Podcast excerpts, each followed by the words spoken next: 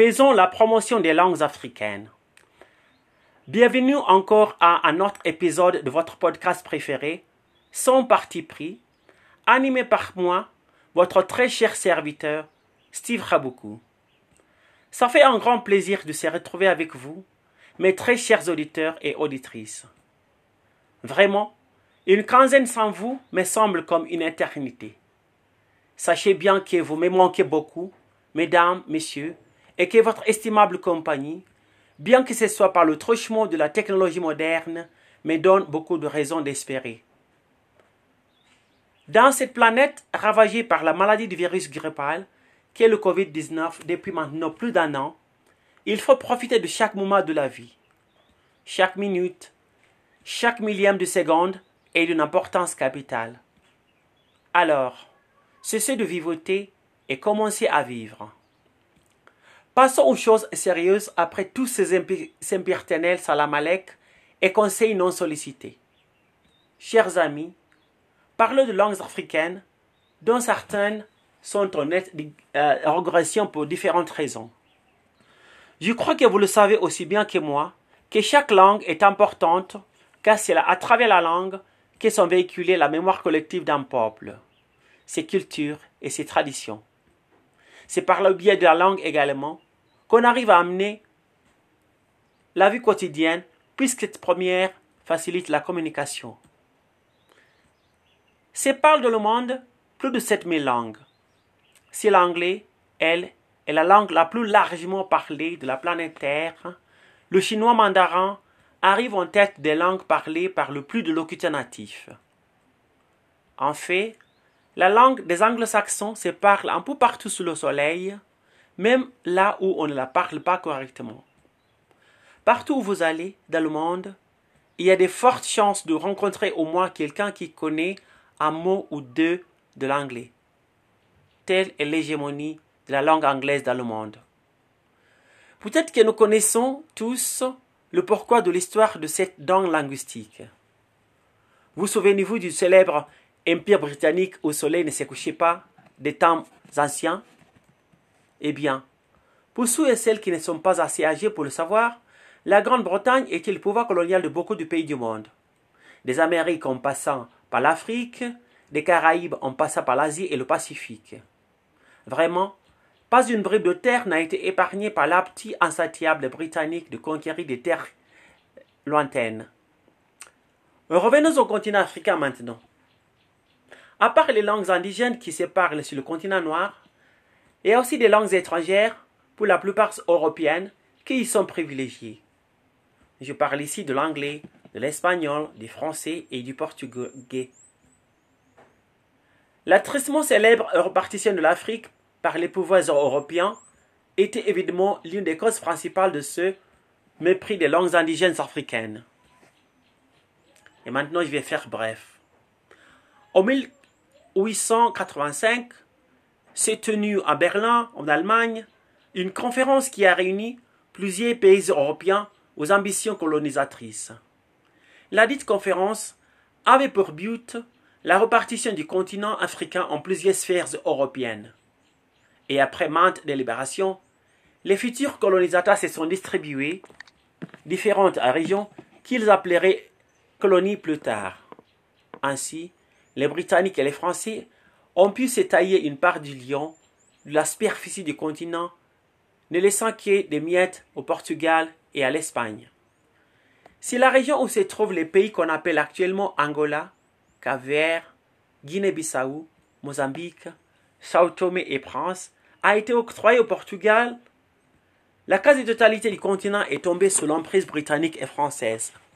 Et si les Espagnols se sont contentés d'un seul pays, c'est-à-dire l'actuelle Guinée équatoriale, les Belges ont fini par se procurer la région de l'actuel Burundi et du Rwanda. La République démocratique du Congo, elle, est devenue, attention, pas une colonie belge proprement dite, mais, il faut bien le dire, la propriété privée, je répète, la propriété privée du roi Léopold II. Imaginez. Voilà donc comment chacun des pouvoirs européens est arrivé à voir sa part du continent africain, comme si son dernier était un gâteau à partager. Nous le savons tous que les explorateurs européens, d'avant la conférence de Berlin de 1885, avaient trouvé des terres qui regorgeaient de minéraux et d'autres ressources naturelles en Afrique. Lorsque les navires de ces explorateurs ont jeté l'ancre sur le littoral africain et que ces dernières se sont aventurées à l'intérieur des régions conquises, ils ont été abasourdis par les richesses qu'ils ont vues. A commencé alors le pillage du continent, auquel pillage ajouté la traite d'esclaves. Il faut ajouter ici que les Arabes, eux aussi, se sont mêlés à ce triste commerce inhumain qu'était la traite des nègres.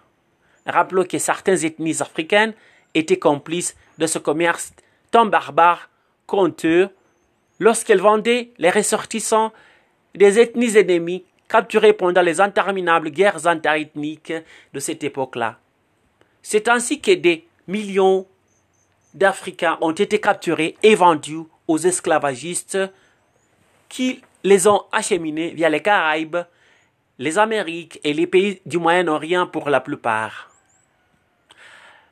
Assez pour le contexte. Même après s'être libérés du jus du colonialisme, les Africains s'est trouvés dans un dilemme.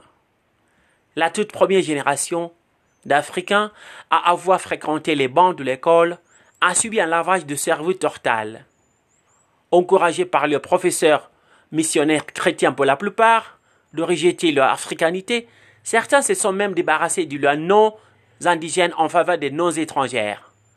L'usage des langues africaines à l'école par les étudiants était encore euh, chose interdite. Était châtié tout apprenant qui osait s'exprimer en langue maternelle. Autrement dit, parler des langues africaines dont le milieu scolaire était considéré comme tabou. Naturellement, à l'aube des indépendances des pays africains, à la plupart, la plupart des dirigeants du continent se composaient de la première cohorte de ceux qui avaient fréquenté l'école. Excusez-moi. Ayant été scolarisés par les Occidentaux, certains ont pu se liguer avec et mobiliser leurs compatriotes et agiter pour l'indépendance de leurs pays respectifs. Les colonisateurs eurent considéré ces dernières comme tant de simples fauteurs de troubles que d'une bande d'engrais. Car comment pouvaient-ils se décider de se retourner contre les colonisateurs qui étaient supposément venus civiliser le peuple du continent africain. Comment osaient-ils mener une rébellion contre leurs bienfaiteurs? Comment osaient-ils défier à l'homme blanc qui les avait tant aidés? Pour qui se prenaient-ils hein? Malheureusement, l'élite qui composait la première classe dirigeante a maintenu la politique linguistique des colonisateurs en partance. Ainsi, la langue des colonisateurs, elle, a été imposée comme langue officielle dans telle ou telle colonie. Que ce soit à l'école, dans les administrations ou dans les échanges commerciaux, la langue des conquistadores était de mise. Depuis cette époque-là, non seulement les cours scolaires se dispensent en langue du colonisateur, mais aussi toutes les procédures administratives et commerciales. Alors que c'est vrai que les langues indigènes n'étaient pas encore codifiées à l'ère de l'indépendance, pour la plupart, la majorité des pays africains à la fin des années 1950, début 1960, mais elles ont été aussi assujetties à une quasi-suppression. Malheureusement, même à l'heure actuelle, l'intelligence se mesure par l'aptitude d'un particulier d'exprimer couramment de la langue du colonisateur. En conséquence, est considéré comme imbécile toute personne ne pouvant maîtriser cette dernière. Pire encore, la plupart des parents dans certains milieux sociaux dissuadent leurs enfants d'apprendre la langue maternelle. Eh bien, peut-être qu'une anecdote suffira à vous donner le contexte. Un jour, je rends visite à un copain de longue date, un copain dont je tâcherai de garder l'anonymat. Arrivé chez lui à l'heure prévue, je sonne à la porte. Et qui est-ce qui vient m'ouvrir? L'un de ses enfants naturellement. Tout souriant, le garçonnière me dit bonjour en langue swahili. la langue nationale locale. Sa mère, qui m'avait, elle aussi, entendu sonner, mais qui avait été plus lente que le petit à arriver à la porte, surgit de sa chambre à coucher et fusille le petit du regard. Parle pas aux visiteurs en swahili, hein? Tu m'entends, petit? Lâche la maman en colère. C'est pas la langue qui sépare de notre milieu social. Moi, je reste là, du marbre. la maman, toute souriante, essaie de m'expliquer son raisonnement. Steve, il faut que ça parle anglais les enfants ici, tu sais. Le Swahili n'a pas sa place chez nous. Par les profs insistent que les enfants parlent anglais tout le temps. Mais comment vont-ils se débrouiller de la rue s'ils ne parlent pas les langues locales? Ne penses-tu pas qu'ils y seront défavorisés? Demande Dieu. Pas question, rétorque-t-elle. Je ne veux pas que mes enfants fréquentent sous de la classe sociale inférieure à la nôtre. Sinon, ils vont prendre de mauvaises habitudes. Mon ami, lui, qui fait sa carrière dans les technologies des informations et de télécommunications, a gravi l'échelle sociale, tu sais. La question qui se pose maintenant est la suivante. Qu'il faut-il faire pour changer cette mentalité dans un continent qui a fait beaucoup de mauvaises expériences dans le passé? Dans ce continent dont les cicatrices du colonialisme sont encore visibles. Il faut encourager les jeunes à apprendre les langues, les langues locales si son peuple veut être respecté dans le concert des nations. Car pour être sur le même pied d'égalité avec son interlocuteur à la table de négociation, il faut parler dans une langue de laquelle on s'exprime le mieux, une langue qui vient du cœur. Chers auditeurs, chères auditrices, ce n'est pas pour dire que nous autres Africains ne pouvons pas nous exprimer en langues étrangères.